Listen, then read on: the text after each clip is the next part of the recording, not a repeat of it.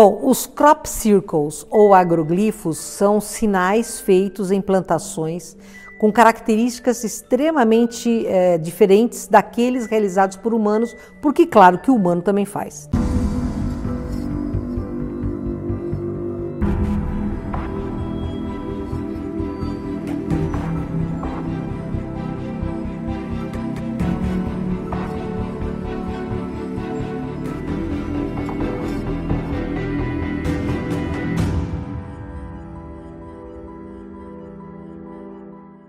Mas aqueles que são feitos por sondas uh, provenientes de naves interplanetárias, quer dizer, é como se a sonda fosse um padrão matricial, uma impressora, ela atua nas plantas colocando todas em ângulo, sem quebrar a fibra vegetal, é, não tirando a, a, não, a fibra, a, o vegetal não seca, ele continua crescendo, ela é sempre no mesmo sentido de rotação.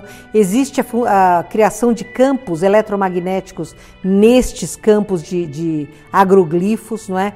E eles são extremamente interessantes, desde é, desenhos geométricos muito intrincados até é, coisas como escritas numa linguagem que a gente não consegue decifrar. E eles ocorrem no mundo inteiro, notadamente na Inglaterra, não é?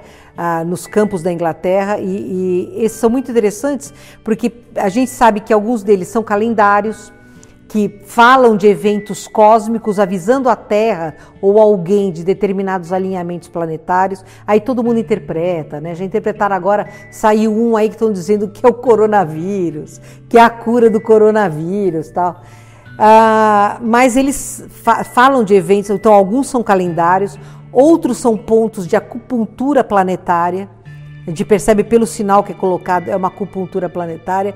Outros devem ser comunicações entre raças alienígenas ou até de extra com intraterrenos.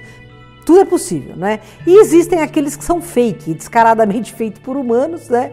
Por N razões, desde propaganda que nem a Budweiser fez, até pessoas que querem viver da ufologia, que querem ganhar louros aí criando mentiras, né? Cientistas que falam de esterilização do solo, é, tudo que a gente sabe que isso aí não é real porque você não reproduz, né?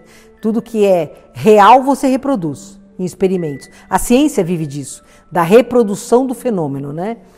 E, mas é, o que é mentira não se reproduz. Então, é, eu acho o estudo ainda eu gosto muito do estudo que o Colin Andrews faz, porque ele leva muito para a espiritualidade, não só ciência, mas também espiritualidade. Então eu acho que ele tem uma visão muito boa, gosto muito dele nesse sentido. E outros que estudam, não é? mas ainda nós estamos muito longe de entender tudo que os ETs querem falar para a gente através desses desenhos. A gente tem que lembrar que todo desenho é um yantra, e se é um yantra carregado de energia, a gente só não consegue ainda ler para codificar essa energia. Né?